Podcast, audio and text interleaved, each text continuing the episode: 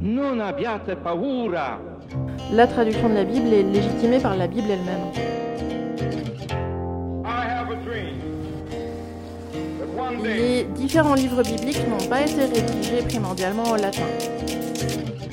etwas begriffen haben von dem, was ich vorhin äh, nannte, die Freiheit Gottes und dann die Freiheit des Menschen. Que la Vulgate était la version authentique.